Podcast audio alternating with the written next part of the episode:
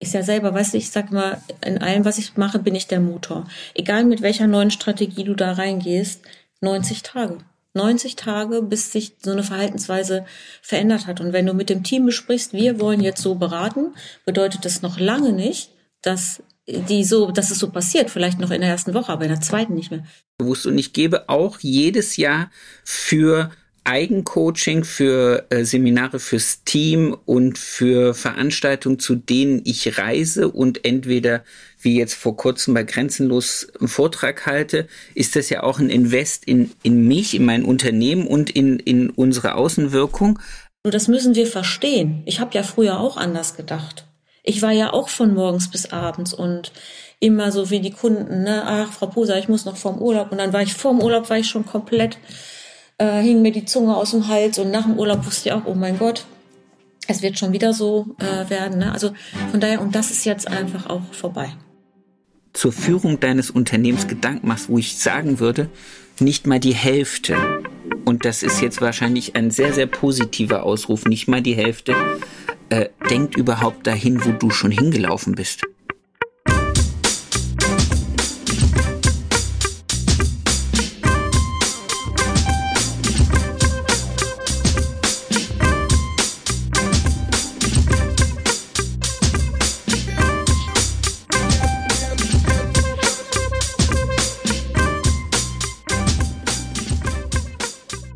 Erfolgsgeschichten mit Kamm und Schere. Heute zu Gast die wunderbare Sabrina Poser. Ready, steady, go. Wie ist dein Name? Mein Name ist Sabrina Poser. Wie lange bist du Friseurin? Seit nunmehr 37 Jahren. Du bist angestellt oder selbstständig? Selbstständig. Alter deines Salons? 25 Jahre. Anzahl deiner Angestellten? 14.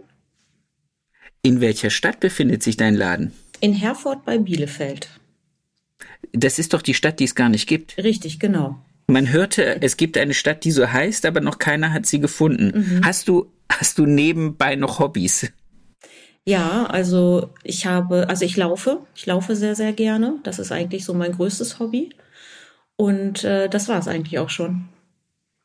Arbeiten und laufen. Zur Arbeit laufen und von der Arbeit wieder weglaufen. Nein, ich habe ja hier bei uns äh, in Enger, wo wir privat wohnen, ganz, ganz viel Natur. Und beim Laufen kommen mir die meisten kreativen Ideen. Das ist schon sehr schön. Mhm. Sehr, sehr schön. Liebe Sabrina, ich begrüße dich ganz recht herzlich bei Erfolgsgeschichten mit Kamm und Schere und freue mich unheimlich auf das Gespräch und vor allen Dingen freue ich mich für jeden, der heute zuhört, äh, über diesen fantastischen Input. Ich habe jetzt schon so viele Fragen. Ich glaube, äh, wir werden die Zeitleiste reißen. Aber das macht ja nichts. Ist gar nicht wild. Lass uns beginnen. Mhm. Wie bist du zum Friseur gekommen? Die Frage kriegt am Anfang immer jeder von mir. Ja, ich, also ich wusste das seit der siebten Klasse. Ich habe auch immer an mir so einiges ausprobiert und äh, war nicht immer so schön, das Ergebnis. Aber ich hatte da einfach Spaß dran und ich, ich wusste das einfach und habe das dann auch gemacht und es gab einen kleinen Umweg. Ähm, das, der Klassiker, mein Vater wollte das halt nicht und ist ja auch egal. Ich habe mich dann hinterher irgendwann durchgesetzt und das war dann, ja, ich denke, eine gute Entscheidung. Auf jeden Fall. Mhm. Ja, offensichtlich war es eine gute Entscheidung, sonst äh, hätten wir ja heute nicht das Telefonat, wenn du dich dagegen entschieden hättest. Richtig. Hast du dir Hast du dir den Salon, wo du gelernt hast, bewusst ausgesucht oder war das eher so ein, so ein Zufallsding? Also ich glaube, damals war das ehrlich gesagt ein Zufallsding. Ähm, damals habe ich da gar nicht so richtig und ich hatte richtig Glück. Also ich bin in einem Biosthetik-Salon gelandet und äh, hatte auch eine ganz, ganz tolle Ausbildung, das muss ich wirklich sagen. Hatte ähm, einen Chef, eine Chefin, ein Ehepaar und ich habe da einfach eine super Grundlage äh, gehabt. Und genau aus dem Grund ist meine Ausbildung auch so, dass ich denke, ähm, das ist wirklich der Grundstein, der gelegt wird, ob jemand das weitermacht in der Zukunft oder eben nicht. Okay, möchtest du uns da ganz kurz ein bisschen mit zurücknehmen? Was, was meinst du mit äh, die, der Grundstein gelegt? Fachlich, menschlich oder ja, inwiefern? Also äh, Wertschätzung war ein großes Thema. Also einmal ähm, menschlich, ganz klar. Ja. Und fachlich natürlich auch. Also fachlich habe ich da schon, man hat sich um mich gekümmert, ich hatte meine Modelle und ich hatte auch einfach Zeit, mich zu entwickeln. Ähm, ich habe dann aber auch viel gegeben, ne? wollte es mal so sagen. Ich war ja in Summe neun Jahre da, also drei Jahre Ausbildung, sechs Jahre ähm, dann in dem Betrieb und in den sechs Jahren habe ich dann nebenberuflich ähm, die Meisterschule besucht, beziehungsweise erstes Kosmetikdiplom gemacht äh, bei La Biosthetik, berufsbegleitend mhm. über zweieinhalb Jahre und habe dann die Meisterschule besucht, auch berufsbegleitend einfach aus dem Grund, weil ähm, ja, ich hätte mir das halt Vollzeit nicht leisten können. Mein Mann war im Studium und von daher ähm, habe ich immer nebenbei gearbeitet und äh, ja, war aber auch ganz okay für mich. Also ich fand es jetzt nicht so dramatisch schlimm. Das haben aber einige gemacht, die ich hier im Gespräch hatte. Ich habe es äh, zufällig oder übrigens, ich habe es auch so gemacht. Also ich mhm. war auch immer noch arbeiten zwischendrin. Ähm, nach den neun Jahren hast du dich dann direkt selbstständig gemacht? Ja, direkt. Ah. Mhm. Also ich habe mir einfach ein Ladenlokal gesucht und äh, ich hatte natürlich ein ganz offenes Gespräch mit meinen damaligen Chefs und habe dann einfach gesagt, wie, welche Möglichkeit habe ich mich hier weiterzuentwickeln. Und dann war es einfach auch Zeit zu gehen und ja, dann habe ich mir einfach ein Ladenlokal gesucht, habe mir einen Businessplan erstellt und weiß ich gar nicht, wie ich das damals, ich weiß das ehrlich nicht mehr. Ich bin dann zur Bank gegangen und habe eine Bank gefunden, die mir damals 60.000 D-Mark gegeben hat für eine Saloneinrichtung. Und scheinbar habe ich den Vermieter, weil nach mir kamen noch vier andere Friseure, die gerne dort in das Geschäft rein wollten, für den Vermieter irgendwie überzeugt, dass ich das äh, mieten darf. Und ja, dann habe ich losgelegt auf 70 Quadratmetern erstmal. Cool.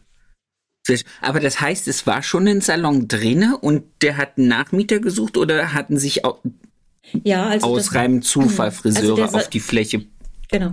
Der Salon war leer, aber es war vorher, und das war eigentlich ganz gut, ein Friseur da drin, weil das dann ja bekannt ist, da war ein Friseur drin. Nur der Friseur, der dort drin war, das war damals der angesagteste in der Stadt, der ah. hat sich, der hat sich vergrößert, weil er sich zu dem Zeitpunkt in dem Haus nicht äh, hätte vergrößern können. Und für mich war das gerade die richtige Größe, mit 70 Quadratmetern anzufangen. Ja, ja absolut.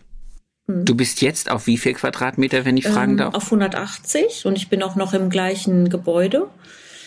Ähm, das ist halt daraus entstanden, dass so anderthalb Jahre nachdem ich selbstständig war, ähm, der Vermieter auf mich zugekommen ist. Das ging da um diese zehn Jahresfrist, die steuerliche Frist, dass er das äh, Objekt verkaufen wollte und hat erst mich äh, gefragt. Und damals habe ich gesagt, was glauben Sie denn eigentlich, was ein Friseur verdient? Das kann ich mir gar nicht leisten. Also es war jetzt, musst du dir vorstellen, unten 70 Quadratmeter Salon und oben drüber ähm, sechs Wohnungen. Oh. Kann, ja, dann sagt man natürlich, okay, dann hast du ja auch Mieteinnahmen. Und ich weiß auch nicht, mein Mann und ich waren da sehr abenteuerlich unterwegs, sehr mutig. Und man hat uns auch, ich da kann das glaube ich sagen, damals, für damals, ich weiß ja auch nicht, ich glaube, ich würde das heute so nicht mehr machen. Ich hätte viel zu viel Angst heute davor. 700.000 D-Mark haben wir aufgenommen und wir hatten jetzt nicht wirklich großartig Eigenkapital. Aber die haben natürlich die Mieten dann irgendwie so mit einkalkuliert. Und wir waren auch jung. Wir hatten dann auch bei den Mietern teilweise echt Probleme, ne, weil naja, da war auch mal ein Messi dabei, das hat dann wieder Geld gekostet. Mein Mann hat ja dann das renoviert und so weiter. Das waren schon am Anfang echt harte Zeiten, aber wir hatten ähm, Glück, dass wir dann irgendwann nach drei und 1997 habe ich mich selbstständig gemacht und 2000 platzt der Salon aus allen Nähten. Und dann haben wir die erste Single-Wohnung dazu genommen, dann, dass wir auf 120 Quadratmetern halt äh, uns etwas ausbreiten konnten. Und dann haben wir erstmal so vor uns hingearbeitet bis 2017. Da sind natürlich auch immer Auszubildende dazu gekommen. Und ich habe immer gedacht, ja. die sind so gut ausgebildet, die kannst du jetzt auch nicht gehen lassen. Und deswegen haben wir immer die nächste Wohnung dazu genommen. Und jetzt sind wir auf 180 Quadratmetern und jetzt sind es halt nur noch vier Mietwohnungen. Aber toi, toi, toi. Ich klopfe jetzt dreimal auf Holz. Eins, zwei, drei.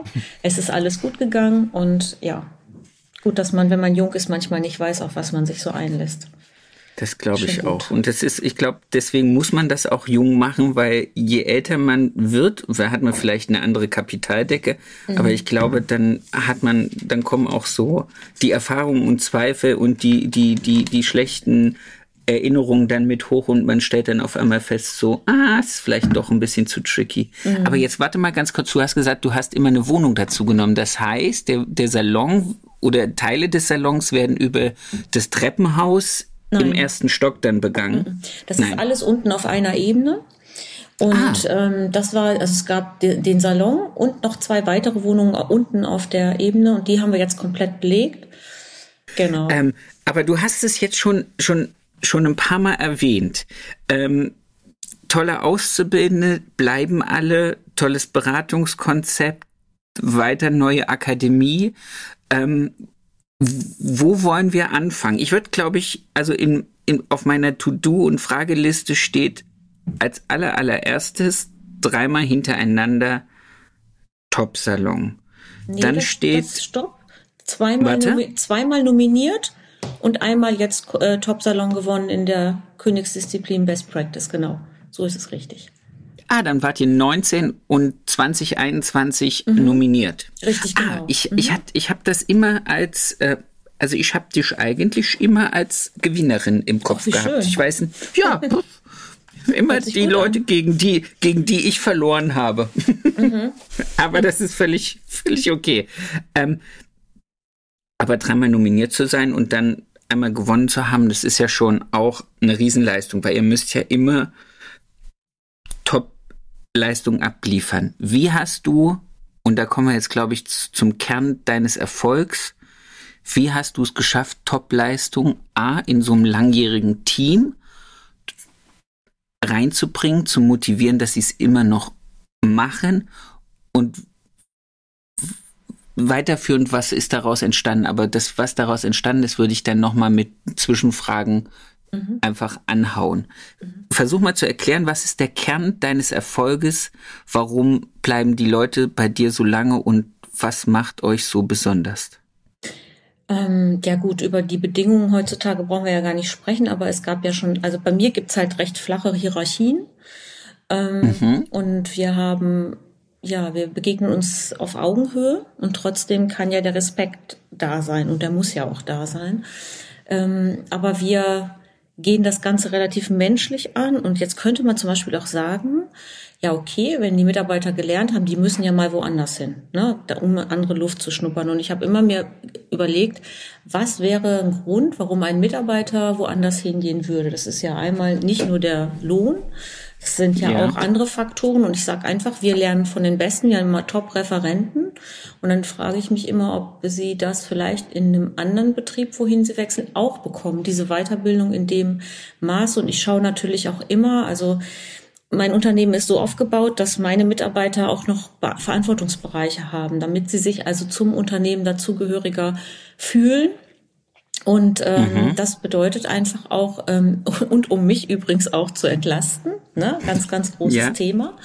Und diese Verantwortungsbereiche, da bin ich auch mit jedem Mitarbeiter im Gespräch, ähm, sind eigentlich sehr, sehr wichtig, damit dieses ganze Konzept funktioniert. Und, Was sind da ähm, zum Beispiel solche, solche äh, Verantwortungsbereiche? Also wie, wie teilst du es auf? Wo lässt du dich unterstützen? Also ich habe zum, zum, Beispiel, Beispiel äh, bei Social Media ähm, da habe ich eine Mitarbeiterin, die das äh, mit begleitet, wo wir uns auch coachen lassen. Und das Mentoring, da bin ich zwar auch immer dabei, aber sie, sie macht das dann, sie macht den ganzen Plan für den Monat und so weiter und bespricht auch, was jetzt einfach gemacht werden muss. Alle okay. Mitarbeiter haben ja einen eigenen ähm, Account, äh, Salon Posa Mareike, Salon Posa Nina und so weiter. Dann wird auch immer so besprochen. Es geht mir darum, dass sie selber zeigen, dass, also dass sie es als ihr Schaufenster auch sehen. Ne? Ja. Und ähm, dann gibt's noch den Bereich Farbe. Meine Anna, die ist ähm, im Bereich Farbe sehr, sehr kreativ und mit ihr setze ich mich immer zusammen und wir schauen, wo wollen wir ein Seminar besuchen, was denkt sie welcher und sie ist auch dafür verantwortlich, welcher Mitarbeiter sich noch wo weiterentwickelt. Ich habe ja in den letzten Jahren verschiedene Standards geschaffen. Das heißt also, es gibt bei uns auch Farbtechniken, die standardisiert sind. Mhm. Weil ich einfach nicht möchte, sollte ein Mitarbeiter mal gehen oder sollte ein Mitarbeiter krank sein, dann müssen diese Farbtechniken einfach auch machbar sein für andere. Und ich wollte auch nicht, dass immer es immer so einen High-Performer gibt. Ne? Natürlich ah. gibt es Leute, die auch noch in anderen Bereichen stärker sind und so weiter. Und da gucken wir auch immer drauf, wer so sein Steckenpferd hat. Aber ich wollte einfach, dass wir uns als Team, und ich sage auch immer, es sind nicht meine Kunden, es sind nicht deine Kunden, es sind unsere Kunden. Und selbstverständlich mhm. geht ein Kunde, ähm, ich sage jetzt mal 20 Prozent unserer Kunden haben so ihre Friseurin, aber die wissen ganz genau, wenn die krank ist oder wenn die im Urlaub ist, dann gehen die auch zu den anderen Mitarbeitern. Und das ist natürlich, sorgt für eine konstante Auslastung. Und ähm, ich versuche sie halt auf ihrem Karriereweg zu begleiten, zu schauen in den Einzelgesprächen, wo geht die Reise hin oder welche Gedanken hast du im Kopf und ähm, wo kann ich dich unterstützen und äh, sagt natürlich dann auch, wie, wie, ne, also ein Geben und ein Nehmen ist das einfach.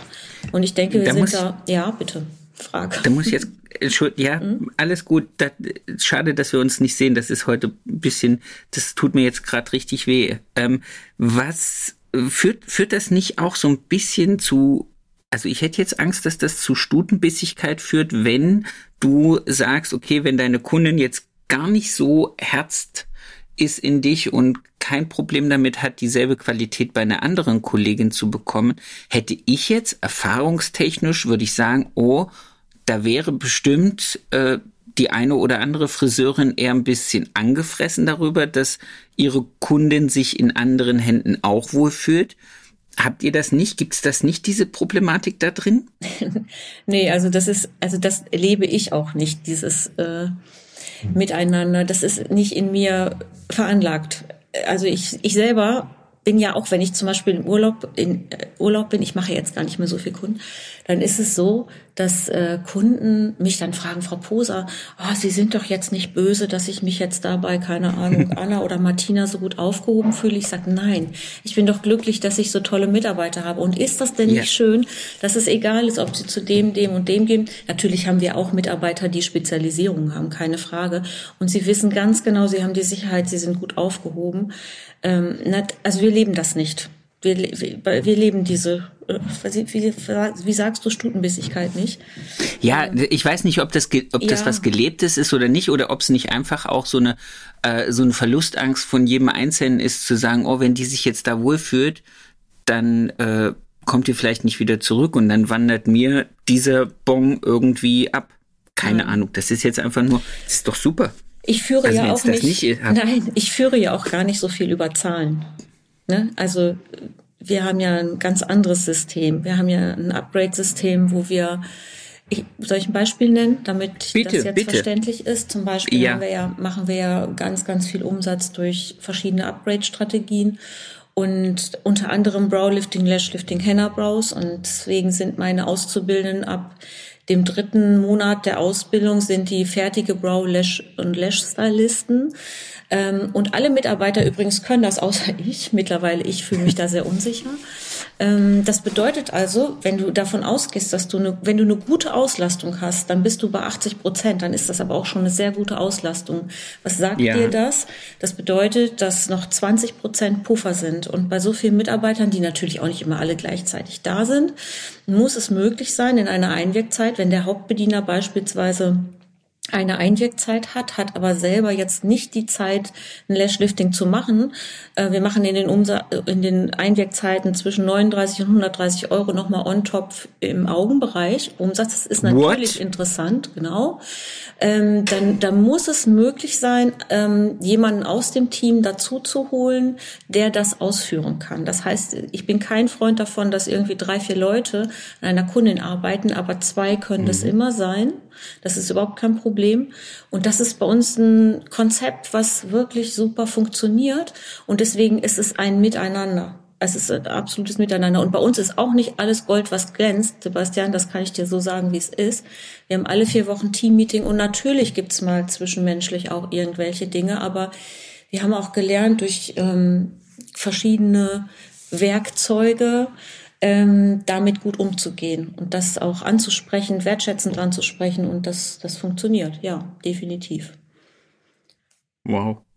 Da, da steckt, also ganz ehrlich, das, da steckt so viel Gedankenarbeit und so viel Strukturarbeit, aber mhm. auch so viel ähm, auf verschiedenen Ebenen an Fortbildung dahinter. Also wenn du mhm. jetzt nur sagst, du hast Tools, die mit, die dir helfen, in so einer, in so einer Teammeeting wertschätzende Gespräche zu führen, das sind ja schon mal also wenn man sich ein bisschen mit dem Thema wertschätzende Kommunikation und wer kann einem das in dem Team vernünftig beibringen und wer kann einen da über eine gewisse Zeit hin dran schulen, mhm. dann ist das ja schon mal mindestens ein Jahr Arbeit, um ein Team überhaupt so weit zu bringen, dass man dann wirklich auch in, einer, in so einer Teambesprechung dieses Thema wertschätzende Kommunikation auch umsetzen kann, ohne dass es hinterher heißt, nee, du hast aber gesagt, mhm. du, mm, äh, äh, ja? Mhm.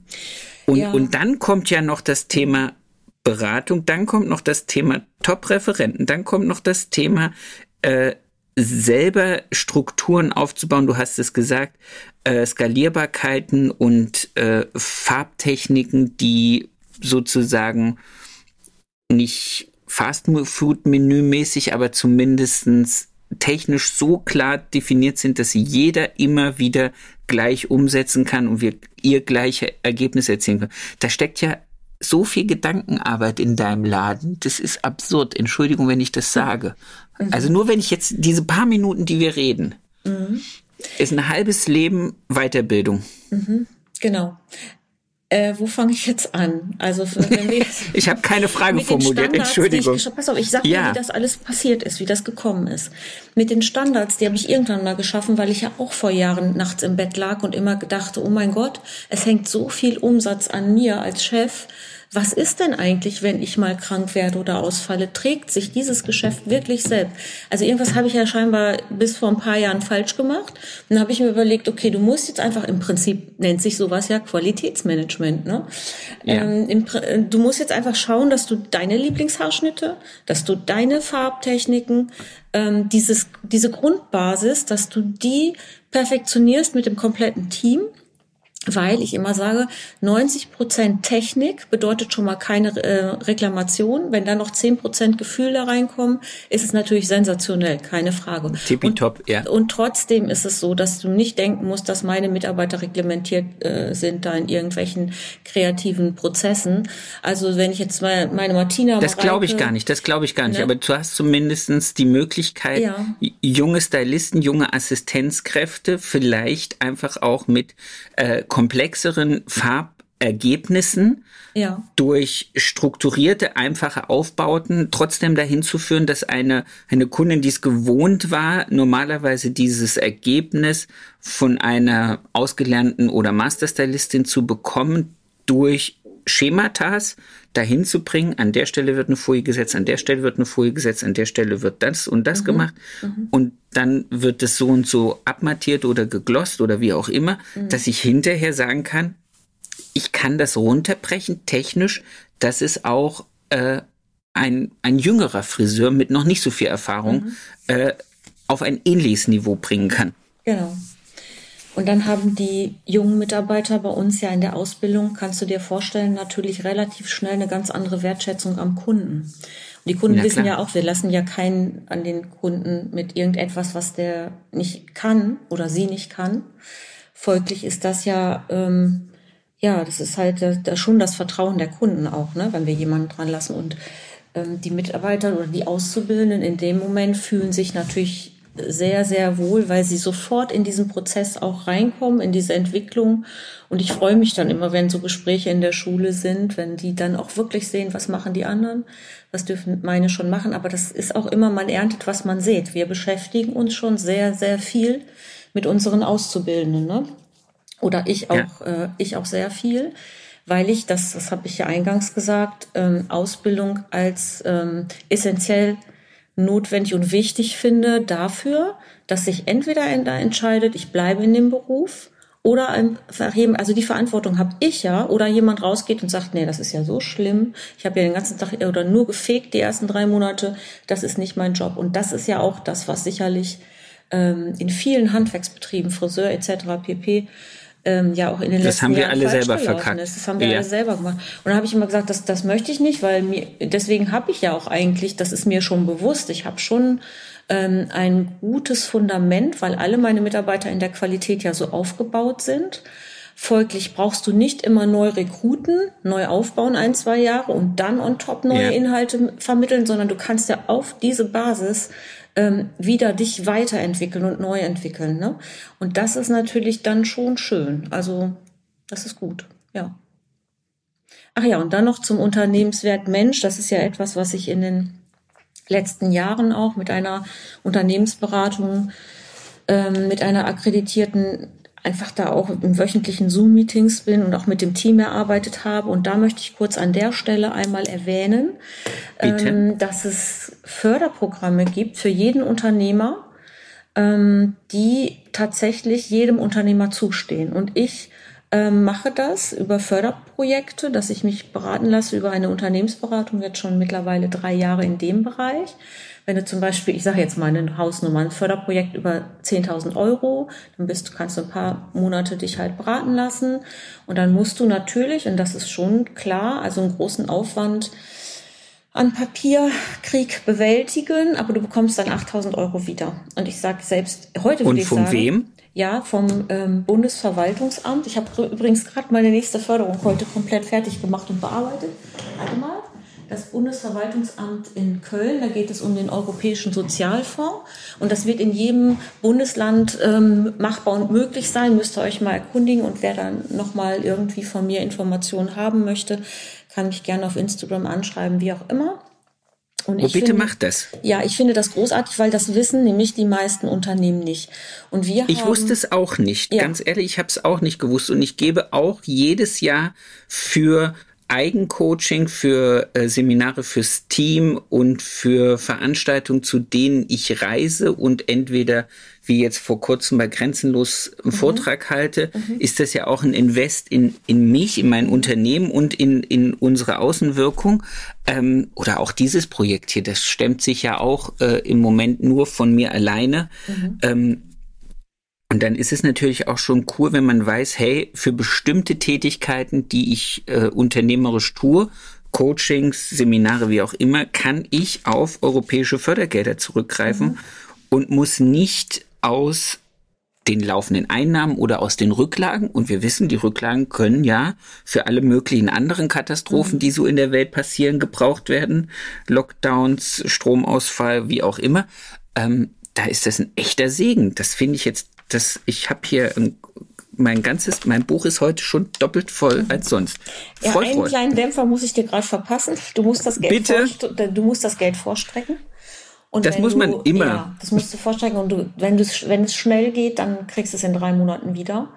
Ähm, aber weißt du selbst, ich, im Nach, im Rückblick, selbst wenn Ja. ich das nicht wiederbekommen hätte, war jedes, also jede Beratungsstunde war das wert.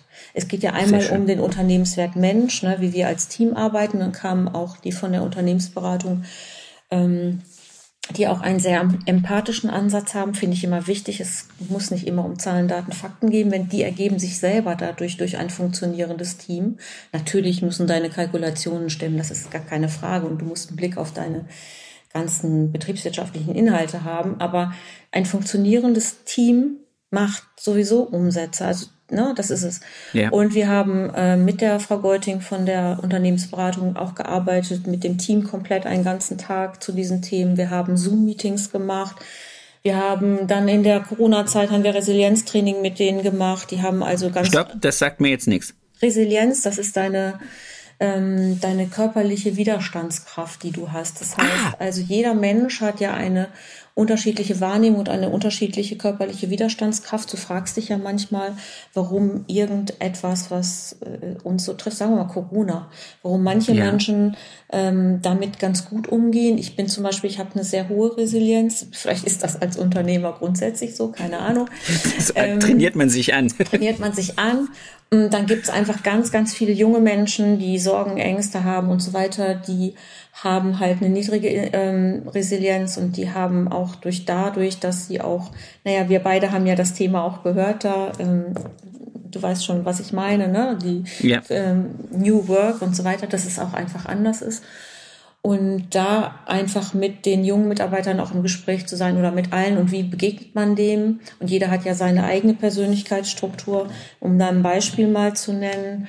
Ähm, jeder reagiert unterschiedlich auf Stress. Wenn du jemanden hast, der sehr impulsiv ist, der, der ist laut, der drückt das sofort raus. Ne? Und wenn jemand, der eigentlich Ja. ruhig ist und sich zurückzieht und die beiden treffen aufeinander, äh, dann könnte das eigentlich einen Konflikt im Team geben. Und dann gibt's ja noch den, der so, ähm, der Liebe, der einfach nur darüber reden möchte oder die einfach nur darüber reden möchte. Und, und das alles so zu vereinen. Und wenn du weißt, wie der andere tickt, dass der ein bisschen impulsiver ist oder sie und so weiter und weißt, wie du ihn abholst, dann ist das einfach etwas, äh, das man nicht bewertet, sondern dass das einfach, ähm, naja, so ist und, und wir uns dann so nehmen, wie, wie wir dann sind und da auch Ja. eine ganz äh, eine gute Kultur haben, miteinander umzugehen. Ne? Also das finde ich einfach extrem wichtig. Das haben wir auch mit der Unternehmensberatung gemacht. Die ist ja relativ breit aufgestellt. Ich glaube, die haben acht oder zehn Mitarbeiter. Dann haben wir Kundenumfragen gemacht, die ich durch das nächste Förderprojekt abgewickelt habe. Dann haben wir uns darauf konzentriert, wo, ähm, wo sind wir sehr stark, wo sind unsere Stärken, wo können wir die ausbauen. Dann haben wir ähm, Online-Beratungen mit denen aufgebaut und, und, und. Ne? Also die decken äh, das komplette Portfolio ab, aber eins nicht übrigens, Zahlen. Ja. Das finde ich großartig. Ah. Weil das, ich, ich möchte keine Unternehmensberatung, die, weißt du, ich, ich meine, gut, Die kommt und sagt, ihr müsst alle noch ein ja, bisschen höher äh, springen. Vielleicht, Hm. vielleicht ist es so, wenn, wenn es jetzt notwendig wäre, wenn ich jetzt vielleicht wirklich starke Probleme hätte, dass ich das Ja. dann mal tun würde. Aber dadurch, dass ich natürlich auch einige ähm, Strategien da habe und natürlich meine Zahlen kenne und natürlich auch die Mitarbeiter mit den Zahlen ein, zwei Mal im Jahr konfrontiert werden. Das ist ja ganz klar. Und dann gucken wir aber das nicht, das wird nicht negativ behaftet, sondern wir schauen einfach, hey, wo sind deine Stärken oder was denkst du, wie können wir da, ja, so halt in die Richtung das Ja. ähm, begleiten. Und das ist einfach, es gibt bei mir niemanden, ich, darf ich das jetzt einfach mal so sagen, der faul ist im Team oder so überhaupt nicht. Den gibt's einfach nicht. Ne? Wir arbeiten Aber- aber- miteinander. ja. Das, das, das, das ist ja, also es gibt dir ja recht. Also wenn, wenn Angestellte von dir 18 Jahre und länger äh, in deinem Team sind, dann müssen die sich ja, A, müssen sie sich rechnen, B, müssen sie auch für sich äh, jedes Jahr das Gefühl haben, A, meine Arbeit wird mehr geschätzt, ich habe äh, ein höheres Einkommen, ich habe vielleicht einen Tag mehr Urlaub, ich habe äh, vielleicht den oder dieses Benefit durch meine langjährige Zugehörigkeit. Auf der anderen Seite weiß ich, äh, die Sabrina steht vollends hinter mir, wie ich arbeite, wie ich ticke, wie ich äh, ja im, in meinem Leben stehe mit meinen Lebensproblemen. Die haben ja alle auch noch Freizeit. Also die haben ja auch alle vielleicht noch einen Mann, Kinder, sind in Teilzeit, Vollzeit, wie auch immer, im, in der Idee, ein Häuschen zu kaufen, eine Wohnung zu kaufen. Die haben ja alle auch noch ihren eigenen Rucksack. Und da finde ich wieder, und das, das, das erstaunt mich umso mehr, je länger wir reden, weil du dir um so viele Sachen zur Führung deines Unternehmens Gedanken machst, wo ich sagen würde, nicht mal die Hälfte. Und das ist jetzt wahrscheinlich ein sehr, sehr positiver Ausruf, nicht mal die Hälfte, äh, denkt überhaupt dahin, wo du schon hingelaufen bist. Vielleicht ist das, weil ich, weil ich ja auch schon ein paar Jahre im Beruf bin. Ne, dass ich einfach. Ja, aber ich kenne auch Unternehmerinnen, Unternehmer, ähm, die auch schon so lange Unternehmen haben. Und wenn denen heute, und das ist ein, ein, ein Live-Beispiel aus meiner eigenen Arbeit, äh, ich kenne Unternehmer hier aus der Region, da weiß ich ganz genau, wenn der sich nach, der hat seinen Laden über 30 Jahre, wenn der sich heute den Arm bricht, steht keiner mit ihm drinne, der das Ganze abfängt. Und wenn der irgendwann mal aufhört, weil er aufhören muss, weil er nicht mehr kann oder wie auch immer, dann gibt es auch nichts, was er aus diesem Unternehmen mehr rausziehen kann. Und da denke ich immer, so, so fatal dürfen wir nicht mit, mit uns, mit unserem Unternehmen und auch nicht mit unseren Mitarbeitern umgehen, weil es muss ja einen Grund haben, warum die Leute dann alleine dastehen. Oder halt so wie du nicht alleine dastehen. Ich kann mich erinnern, dass äh, in den vergangenen Jahren ganz viele Kollegen immer zu mir gesagt haben, dass du dir das antust mit den Auszubildenden immer. Ich, ich habe ja immer Auszubildende gehabt. Also jedes Jahr ein bis zwei. Und ähm, dann habe ich, und dann sage ich mir heute, Sebastian, ist das so, dass ich sage, hätte ich das nicht getan, dann hätte ich heute kein Team, höchstwahrscheinlich. Ne? Also ich sage jetzt so. mal, wie du gerade sagst, die Mitarbeiter, die 18 Jahre, die haben bei mir ja, wie gesagt, auch gelernt. Ne? Und ich äh, begleite das so und die begleiten mich ja auch im Umkehrschluss. Ne? Und ich denke immer ja. so, dass es, wie gesagt, diese, diese Wertschätzung ist entscheidend, diese Entwicklungsmöglichkeiten sind entscheidend, diese immer wieder ich gucke natürlich auch immer die Bausteine, die wir haben. Ich sage immer, ich möchte, da, da, könnte sich bei mir gegenüber jemand selbstständig machen mit einem Friseursalon. Ich muss so unverwechselbar sein, dass wir nicht kopierbar sind. Nicht nur ich, sondern ich mit meinem oder mein Team mit mir. Ne? Wir ja. in Summe. Dass keine Kundin auf die Idee kommt. Das, das ist ja das. Das ist eigentlich die Arbeit immer, warum ich gesagt habe, das ist immer mein Ziel, unverwechselbar zu sein. Und ich habe immer Angst gehabt, dass jemand mehr weiß als ich zumindest bei mir in Herford. Und deswegen, okay. das war immer mein Antrieb. Vielleicht denke ich da auch so ein bisschen ähm, maskuliner oder männlicher. Ich bin halt eben auch mit zwei Brüdern groß geworden. Gab es ja auch immer so ein bisschen ähm, Wettbewerb. Ja. Und ähm, das ist wahrscheinlich so in mir ja veranlagt. Und dann habe ich natürlich auch noch so meine private Situation ist sehr sehr stabil. Also ich habe kein, ich habe mein Mann, wie du das vorhin gehört hast, im Studium, den habe ich mit 16 kennengelernt. Jetzt sagen einige, oh mein Gott, wie langweilig. Wir finden das so gar nicht. Und wir haben einen Sohn, also es ist eigentlich relativ stabil. Ich habe nicht so viel Theater in meinem Privatleben. Ich will das mal so formulieren. Weil wenn ich das hätte, dann könnte ich dir diesen Fokus ja gar nicht auf den Laden setzen. Ich habe immer auch die Unterstützung, ne? egal welches Projekt. Ähm, dann sagt mein Mann dann öfter mal, ja, aber da hast du da mal drüber nachgedacht, warum es nicht geht. Und dann sage ich immer, nee, jetzt überlegen wir mal nicht, wie es nicht geht, jetzt überlegen wir, wie es geht. Ne? Manchmal gehe ich ihm damit auf die Nerven. Mm. Und dann weiß ich schon immer so, ein paar Projekte zieht er dann auf jeden Fall mit mir durch. Und das kommt auch immer auf die Wichtigkeit äh, drauf an. Ne? Und ja, ohne den ja. geht das halt nicht. Ne? Diese, diese so ist es, so ist es aber, mhm. so ist es lustigerweise bei mir auch. Also meine Frau weiß, dass ich 27 Millionen Ideen in meinem Kopf habe. Mhm. Zum, viele davon werden nicht umgesetzt oder sind halt mal ganz kurz so, ah, das wäre doch noch eine tolle Idee mhm. und das könnte man machen oder ah, da müsste man sich mal ein bisschen länger mit beschäftigen und dann wird's meistens nichts, weil ich mich dann doch nicht länger mit beschäftige, weil ich halt zu viele Dinge im Kopf habe. Mhm. Aber sie meint dann auch immer, hör auf, immer nur drüber zu reden, setz es um.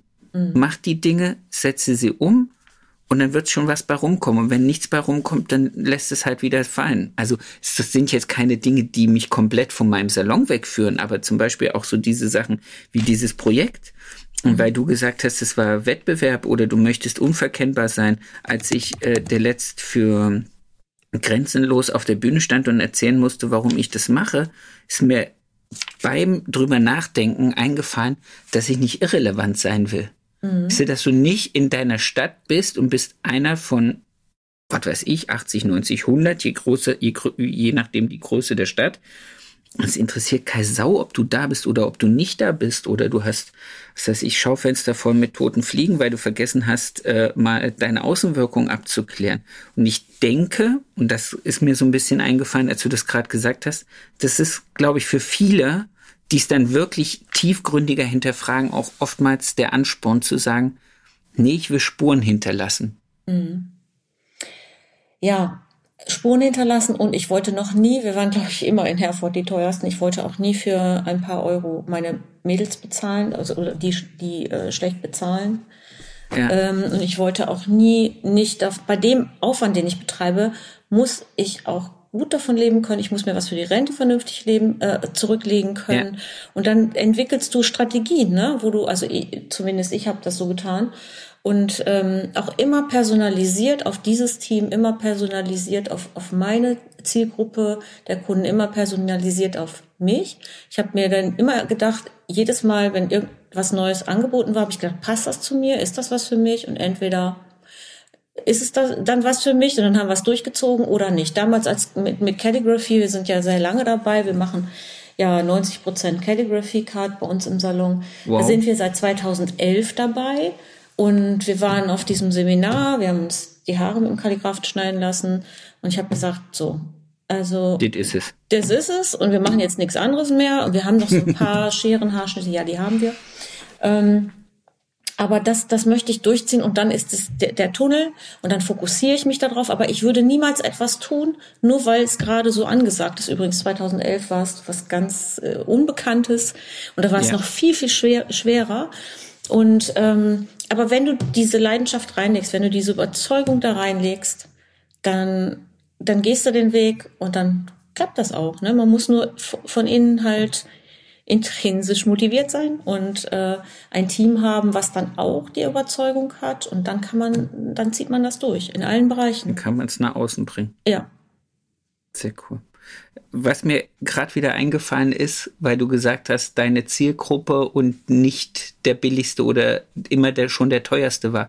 Mir ist die Tage eingefallen und das habe ich so, ich weiß gar nicht, wann mir dieser kluge Spruch entwichen ist, aber er ist mir entwichen. Ich habe das der letzte zu meinem Team gesagt. Ich habe gesagt, ich so, es ist meine Aufgabe, unser Angebot so attraktiv wie möglich zu machen, dass die Leute, die es auf jeden Fall immer die Möglichkeit haben, es zu bezahlen, also sprich, wir die Kunden ansprechen, die auch jetzt in so einer Krise oder in der nächsten Krise auf jeden Fall monetär immer noch so gut dastehen, dass sie sagen, der Friseur ist mir wichtig und ich gehe weiter dahin. Genau. Und das ist, das ist, glaube ich, auch eine unternehmerische Pflicht, Arbeitsplätze zu schützen, indem ich sage, ich orientiere mich mit meinem Produkt an eine Zielgruppe, die es, egal was da draußen passiert, wertschätzt und vor allen Dingen bezahlen kann, zu mir zu kommen. Mhm. Das ist gerade übrigens Thema letztes Teammeeting, ähm, habe ich auch gefragt, Mädels, habt ihr das, was da jetzt kommt, wie beschäftigt ihr euch damit? Was hört ihr durch die Nachrichten? Also manche finden das ja ganz gruselig, dass ich das gefragt habe. Ähm, also nicht, nicht meine, mein Team, aber ich finde das wichtig, einmal zu hören, was ja. beschäftigt die. Und dann habe ich gesagt, okay, wir sind, erstmal haben wir genau das, was du sagst. Wir haben eine sehr, sehr gut aufgebaute äh, Kundschaft, definitiv über Jahre. Es kann aber natürlich nichtsdestotrotz sein, dass vielleicht 20, vielleicht auch 30 Prozent von denen jetzt sagen, okay, jetzt komme ich nicht mehr alle vier Wochen, alle sechs Wochen, sondern ich schiebe das ein bisschen nach hinten raus. Die logische Schlussfolgerung ist dann, dass wir dann schauen müssen, dass wir einfach mehr Kunden bekommen das bedeutet also, was, was machen wir? Wir gucken, ich mache ja sowieso mit ähm, Google Ads und so weiter, das, das läuft ja sowieso alles hinten mit einer Agentur. Ähm, ja. da, da müssen wir einfach gucken. Und wir müssen vor allen Dingen eins, wir dürfen, müssen dranbleiben mit unserem Beratungskonzept und den Faktor pro Kunde, den Dienstleistungsfaktor pro Kunde, der ist bei uns sehr hoch, der ist dann bei uns im Durchschnitt bei 4,9, ähm, dass wow. wir da bleiben und den vielleicht noch ein bisschen ausbauen können. Und dann ähm, sind die Kunden glücklich, weil wir, wir es geht ja nicht darum, den Kunden irgendwas aufzuschwatzen, sondern wir nehmen die ja ganzheitlich wahr und das war immer meine Prämisse. Das ist eigentlich das, Einzigste, warum wir beraten, ist, um den Kunden, die Kundin schöner zu machen. Die Kundin, die zu uns ins Geschäft kommt, ich glaube, das ist auch noch mal etwas, wo ich mir Gedanken drüber gemacht habe. Es gibt viele äh, Friseure, die machen ähm, tolle Balayage. Es gibt viele Friseure, die machen tolle Haarschnitte, aber es ist alles ähm, so vom, vom Standard so gemacht. Das heißt, du gehst zum Friseur und sagst, ich will den und den Haarschnitt dann macht er den auch besonders gut. Aber keiner guckt der Kundin eigentlich mal wirklich ins Gesicht und sagt ihr, Mensch, ich meine, heute könnte es ja mal der rote Lippenstift sein oder Mensch, ja. ihre Augen könnten das oder eigentlich finde ich, ne, dass also diesen ja. gesamtheitlichen Blick zu sagen und das auch begründen können an der Kundin, nicht nur sagen, ich fände jetzt einen roten Lippenstift, schauen Sie mal oder ich äh, das das Lied drückt so ein wenig aufs Auge, schauen Sie mal, wenn wir, ne, mit dem Lashlifting und so weiter sieht das so und so aus, dann hast du deine Vorher-Nachher-Arbeiten auf dem iPad, kannst dir zeigen. Also einfach diese Wahrnehmung zu schärfen, einfach immer nur auf die Kundin zu gucken, was macht sie schöner? Und deswegen kommt ja. sie auch eigentlich zu uns. Und ich glaube, das ist uns neben Balayage und Techniken auch so ein Stück weit verloren gegangen. Dass die Balayage dann perfekt ausgeführt wird, das setze ich voraus. Ja? Ja. Aber so dieses Das setzt ja auch die Kundin voraus. Genau, aber dieses umfassende, etwas zum Beispiel, wenn sie vor dir sitzt, ist eigentlich nur zum Waschen, Schneiden, Föhnen angemeldet und du sagst ihr so ein Make-up-Tipp beispielsweise, dann zeigst du das an einem Auge. Da gibt es so ein paar spezielle Dinge, keine Ahnung, ob es ein Make-up-Tipp ist. Und dann denkt die Kundin erstmal, okay, ich bin ja eigentlich nur zum Waschen, Schneiden, Föhnen. Ja, aber der Tipp ist ja mal mega. Was ist denn das, wenn, wenn du diesen Tipp bekommst? Das bedeutet doch auch gleich, dass diese Kundin, wenn du ihr einmal gezeigt hast, was du für eine Expertise hast, ähm, diese Kundin auch offen ist für mehr an Beratung. Ja. So, und dann ist jetzt entscheidend, was ich vorhin gesagt habe, wie ist denn dein Team? Ne, vom Standard. Ja. Kannst du jetzt jemanden abziehen, der der vielleicht noch ein paar Strähnen macht oder oder oder, dass du vielleicht den Haarschnitt vorziehst und dann ist Teamwork angesagt. Und das funktioniert nur in einem Team, was auch dann miteinander arbeiten kann und sich absprechen kann. Ne? Ja, und das Ja. ist so das, wofür wir stehen. Menschen schön. Aber das ist, aber da, das ist dann, das ist dann sozusagen die Quintessenz, das worauf du dann zurückgreifen kannst, aber das zeigt ja auch, was diese ganze Vorarbeit, über die wir ja schon gesprochen haben, diese ganzen Gedanken, die du dir machst, was die dann halt auch im Nachgang für einen positiven Aus, Ausgang haben. Du hast mir im Vorgespräch und du hast es eben auch schon wieder gesagt, dieses Bausteinkonzept mit den zusätzlichen Dienstleistungen, mit äh, euren Augenbrauen und Lash-Arbeiten, es basiert ja alles, wenn ich das jetzt, korrigiere mich, wenn ich es falsch sage, du hast ein Drei-Punkte-Beratungssystem. genau. Möchtest du das kurz mal anreißen, weil die Leute können das ja auch, ich möchte kurz dafür Werbung machen, ähm, bei dir ja auch erlernen. Also du bietest ja auch all dein Wissen auch zum, zum Kaufen, das klingt jetzt ganz blöd, zum, zum Erlernen an. So eine Scheiße. Du ja, egal. Man Ja. kann das von dir, man kann das von dir Ja. lernen. Magst du uns zu diesen drei Punkten kurz was erklären? Bitte. Also jetzt denkt ja jeder Friseur, ja, okay, ich kann ja eigentlich gut beraten. Und oftmals ist es ja so oft eine Chefsache. Der Chef hat ja diesen Chefbonus. Und du, Ja. der Chefbonus ist dann im Prinzip der, dass der Chef berät und alles verkaufen kann, aber die Mitarbeiter nicht mit ins Boot bekommt, weil der Mitarbeiter sich in der Beratung relativ unwohl fühlt und das auch dazu führt, dass die, die Kundin sich unwohl fühlt. Und in dieser ähm, drei Punkte Beratungsstrategie, die übrigens nicht ich in meinem Geschäft äh, entdeckt habe, sondern jemand anders, auch aus der Branche, der mal einen Blick drauf geworfen hat und gesagt, Sabrina, da müssen wir mal ein Seminar von machen. Seitdem sind schon einige Seminare gewesen und da geht es im Wesentlichen darum, dass man sagt Punkt eins, Punkt zwei, Punkt drei. Punkt eins ist zu, die Feststellung, den Fakt schaffen, ich sehe die Haare beispielsweise, einfach nur ein Beispiel, ich sehe die Haare sind trocken und meistens wird dann gleich auf Punkt drei gesprungen und gesagt, da könnten wir mal eine Strukturpflege machen. Und dann hat man so 20 Prozent Abschlussquote. Wenn man aber diesen zweiten Punkt befüllt, ich sehe, die Haare sind trocken, sie sind trocken, weil das und das ist. Und weil sie trocken sind und weil die Haare auch etwas zarter sind, brechen sie oftmals in der Mitte des Wachstums ab. Sie schaffen halt nicht diese sieben Jahre. Also ich mache das jetzt mal, ihr wisst alle, ihr seid alle vom Ja. Fach. Ich verkürze das jetzt meiner Kundin, würde ich das anders erklären. Deswegen ist es wichtig, die Struktur da und damit aufzufüllen. Und deswegen kann ich den Haarschnitt auch gleich damit machen. Und äh, da wird sogar dann die Spitze durch diese Strukturaufbaubehandlung anschließend noch versiegelt und der Haarschnitt hält länger. So, Sprich, und das also- bedeutet, ähm, Fakt schaffen, dann diese, dieses, diese Nummer zwei, die sparen sich die meisten aus und dadurch erhöhst du den Abschluss auf 70 Prozent und dann bietest du die Lösung an. Und das haben wir für verschiedene Dienstleistungen in den Seminaren gemacht. Da gibt's Workshops, das trainieren wir, damit ähm, Teams da ähm, ja, strukturierter arbeiten können und dann in dem Moment, wo du den Fakt schaffst, ich sehe, die Haare sind sehr zart, ich sehe, die Haare sind etwas trocken in den Spitzen, ähm, dann hat die, du hast einen Fakt geschaffen. Du redest der Kundin Ja. nichts ein. Das sieht die auch. Ne? So. Aber du erklärst dann im Fakt, im, also Punkt zwei ist im Prinzip die Fachkompetenz Die im. Vordergrund, st- die Genau. Expertise, oder? Ja, richtig, Weil genau. so, so, so Die klang das jetzt Richtig, genau. Die gerade. Expertise schaffen ist eigentlich das Essentielle dafür, dass du dann äh, deine, Lö deine Lösung präsentieren kannst. Und in der Regel müsst ihr mal darauf achten im Geschäft, wenn äh, ihr, also vielleicht die Mitarbeiter auch beraten, in der Regel wird von Punkt eins auf Punkt drei gesprochen, da wird einfach so viel liegen gelassen. Ne? Und es geht nicht immer darum, mehr Personalaufwand zu haben dadurch oder mehr. Darum Ja. geht es gar nicht, sondern du kannst sowas auch, und das sind auch dann Inhalte, äh, Du kannst das natürlich auch in deine Stunde Waschen, Schneiden, Föhnen halt packen, ne? diese gewisse Upgrade-Möglichkeiten.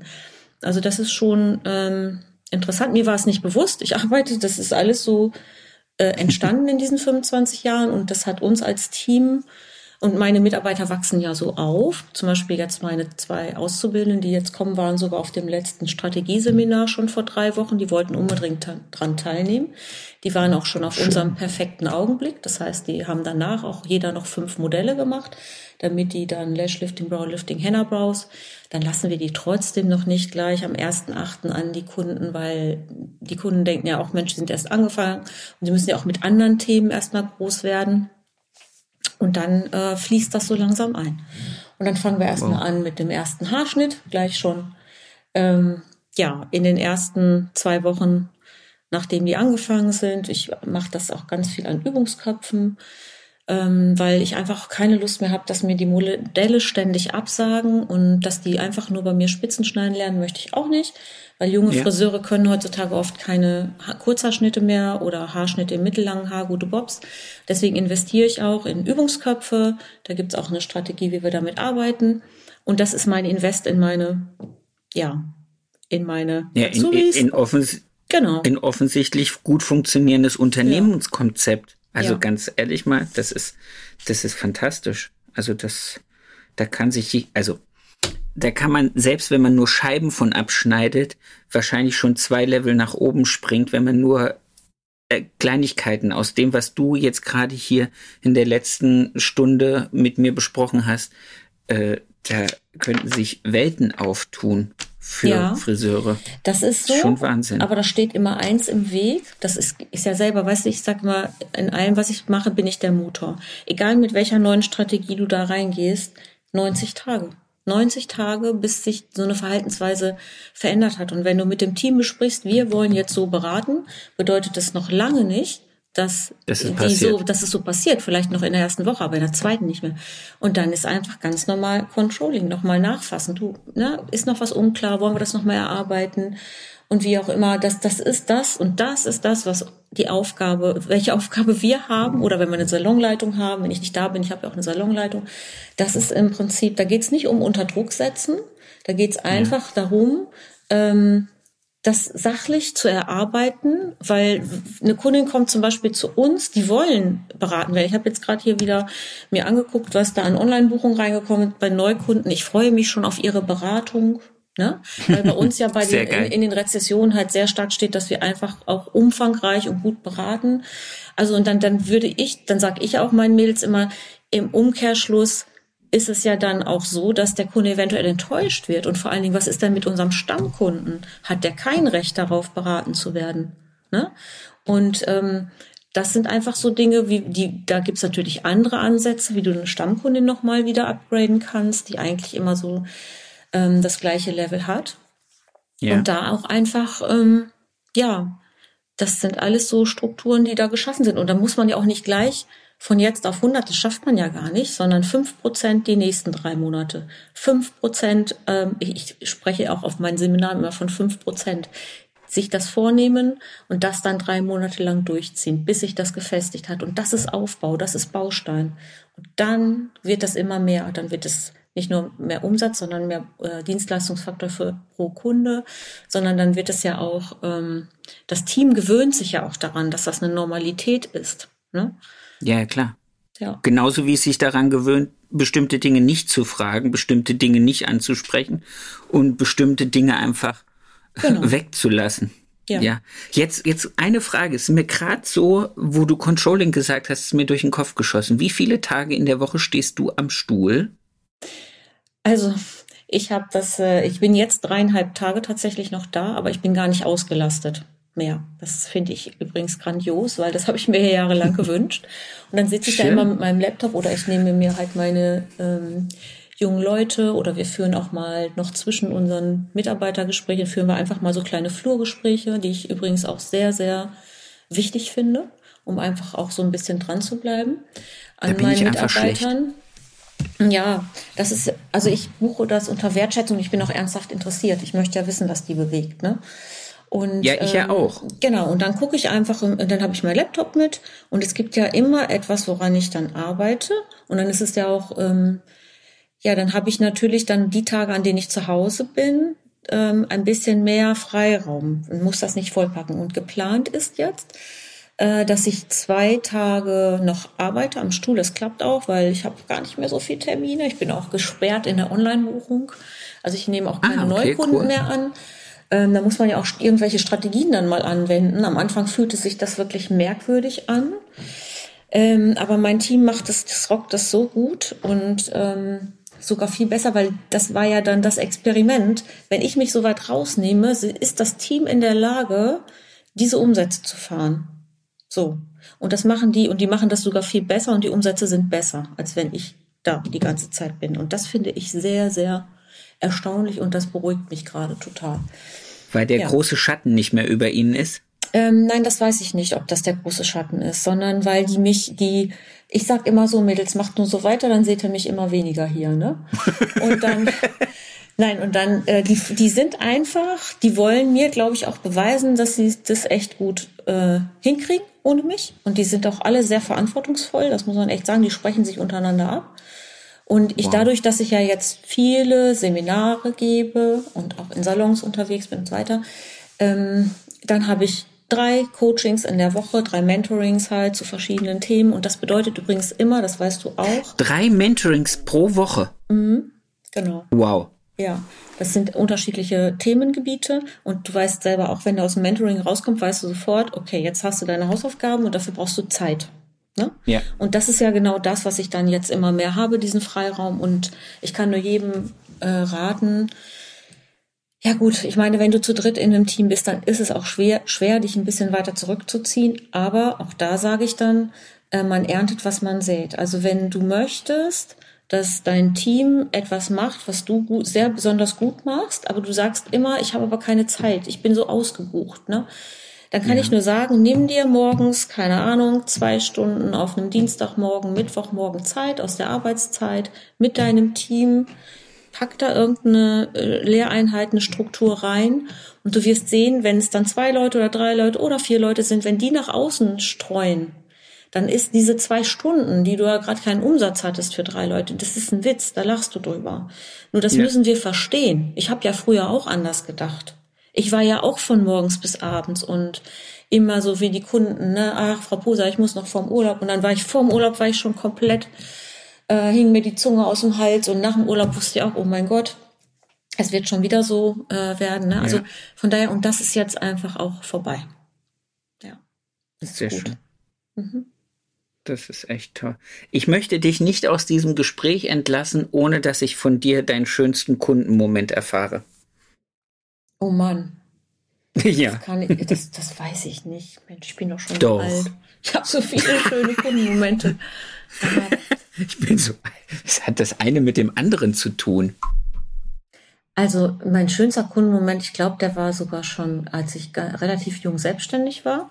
Da war ähm, eine Kundin dort zur Haarverlängerung. Da wohnten wir übrigens noch bei meinen Schwiegereltern. Und dann hat die nachmittags bei meinen Schwiegereltern zu Hause angerufen und ich dachte, oh mein Gott, nein, Reklamation, das ist bestimmt eine Reklamation.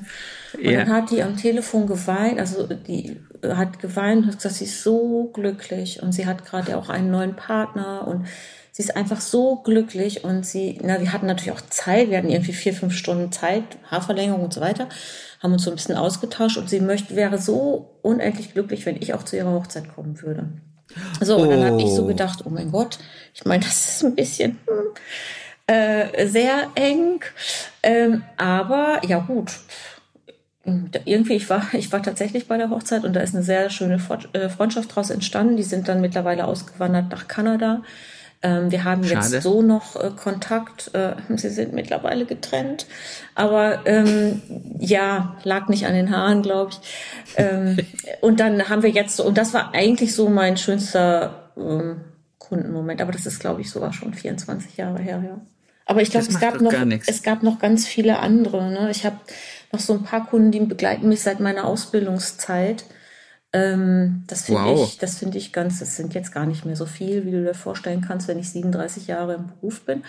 Aber ich finde das großartig. Oder heute, äh, zutage habe ich dann diese erwachsenen Kinder da sitzen, ne, 25, 30, 35, wo ich damals denen im Alter die Haare und die, die wohnen teilweise in Berlin und so weiter und kommen trotzdem, ne, zu uns. Also das mache ich das ja dann teilweise cool. gar nicht mehr, aber die sind so verbunden mit dem Geschäft und dadurch, dass die Mitarbeiter lange Jahre da sind, ist das natürlich klar. Aber wir haben auch ein sehr junges Team. Ähm, es sind ja viele Youngsters auch dabei, also wir haben so alle Altersklassen und das ist ja die Herausforderung heutzutage, das so ein bisschen zusammenzuhalten. aber ja. ja, also gut. Bin gerade abgewichen cool. von meinem schönsten Moment. Ähm, Macht nichts, gar ja. nichts. Alles gut. es war wunder, wunderbar. Ich habe so viel gelernt wie schon lange nicht mehr in diesem Unter äh, in dieser Unterhaltung. Ich bin so froh, dass wir uns da in Kempten getroffen und gefragt haben, ob wir das miteinander machen wollen. Und ich glaube, äh, ist für ganz viele da draußen ganz viel Mehrwert entstanden. Und äh, mein Anruf, Anruf, mein Einruf, mein Aufruf, Aufruf, mein Aufruf an alle, die das hören, wenn ihr Fragen habt, wenn ihr Themen nochmal nachgehört, besprochen haben wollt, mehr Input haben wollt, schreibt der Sabine Brina einfach äh, über Insta oder wir hängen auch noch unten in die Shownotes von dir die Kontaktdaten rein. Haut sie an wegen Seminaren, wegen allen möglichen. Äh, du bist mit Sicherheit nicht abgeneigt zu antworten, oder? Nein, bin ich nicht, auf gar keinen Fall. Sehr schön. Mache ich gerne, auf jeden Fall. Also ich will nochmal betonen, dieses Programm zum Unternehmenswert Mensch, ähm, das bringt so viel, das bringt einen nochmal so einen großen Schritt nach vorne. Und wer da, wie gesagt, das haben möchte, diese äh, Unterlagen kann ich gerne dann mal weiterleiten, auf jeden Fall. Das ist sehr, sehr großzügig von dir. Und wahrscheinlich auch bezüglich der Fördermittel kann man dich wahrscheinlich auch mal anhauen, wen man wo äh, irgendwelche Formulare findet, dass man das mal sich ja. äh, diesen, diesen Hau durcharbeiten kann. Genau, ich würde dann entweder mir selber eine akkreditierte Unternehmensberatung suchen. Das kann ja jeder für ja. sich machen. Ne? Die müssen halt akkreditiert sein für diesen Unternehmenswert Mensch und den Europäischen Sozialfonds. Ähm, aber auch gerne auch leite ich die Adresse weiter. Das ist gar kein Problem. Ich wollte jetzt für sehr, die sehr explizit cool. keine Werbung machen, aber wenn jetzt einer sagt, ich haben wir jetzt keine, gemacht. ich, ich habe ja den Namen nicht genannt. Wenn jetzt einer sagt, ich finde keine Unternehmensberatung, die akkreditiert sind für den Europäischen Sozialfonds, ich möchte es gerne machen, dann kann ich das ja immer noch sagen. Genau, so ja? machen wir es. So Merci, Madame. Ich wünsche dir eine wunder wunderschöne Woche. Lass es dir gut gehen. Das mache ich. Und ich hoffe, wir treffen uns ganz bald wieder. Wahrscheinlich in einem der bekannten Zoom-Calls oder äh, spätestens nächstes Jahr auf der Top Hair oder auf dem Club der Besten Treffen. Ja, sehr gerne. Ich freue mich auch, dass wir uns kennengelernt haben, Sebastian. Auf jeden Fall. Gerne. Und äh, wünsche dir auch eine gute Zeit. Also für mich geht es ab dem 5. in den Urlaub. Genieß ich denke, es. das ist ganz schön. Und deswegen bin ich auch heute äh, grundentspannt. freue mich schon. Sehr, sehr schön. Dann hören wir uns ganz bald wieder. Sehr gerne. Ne? Bis dahin. Bis dahin. Tschüss. Tschüss.